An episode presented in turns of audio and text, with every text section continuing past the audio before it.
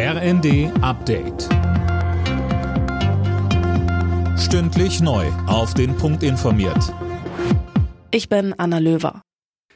In der Affäre um Geheimdokumente gerät US-Präsident Joe Biden weiter unter Druck. Der Justizminister hat einen Sonderermittler in dem Fall ernannt. Es wurden weitere vertrauliche Unterlagen aus seiner Zeit als Vizepräsident unter Barack Obama entdeckt, Fabian Hoffmann. Und zwar dieses Mal in Bidens Wohnhaus in Delaware. Erst Anfang der Woche war bekannt geworden, dass in Bidens früheren privaten Büroräumen in Washington Verschlusssachen gefunden wurden. Die oppositionellen Republikaner wittern natürlich Morgenluft und wollen das Ganze untersuchen. Klingt es doch sehr nach dem Fall vom vergangenen Sommer mit US-Präsident Präsident Trump. Allerdings, bei beiden waren es einige wenige Dokumente, die er auch sofort zurückgab. Trump hatte hunderte Unterlagen in seinem Country Club und die Ermittlungen dazu verzögerte und behinderte er.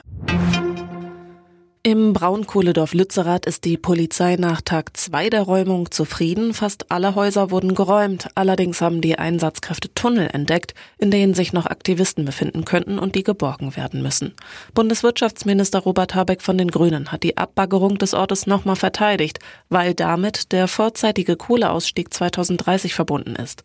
Dazu meint Martin Kaiser von Greenpeace am ZDF. Der sogenannte Klimaminister Robert Habeck liegt falsch. Lützerath ist kein Symbol, sondern ist der Ort, wo sich entscheidet. Bleiben wir unter 1,5 Grad oder rennen wir in eine Zukunft der Klimakatastrophe? Bauministerin Geiwitz hat Kritik an ihrer Baupolitik zurückgewiesen. Der Mangel an sozialen Wohnungen sei nicht erst 2022 entstanden. Die Zahlen einer Studie des Bündnisses Soziales Wohnen bezögen sich auf das Jahr 2021 und damit auf die Vorgängerregierung, so Geiwitz im ZDF.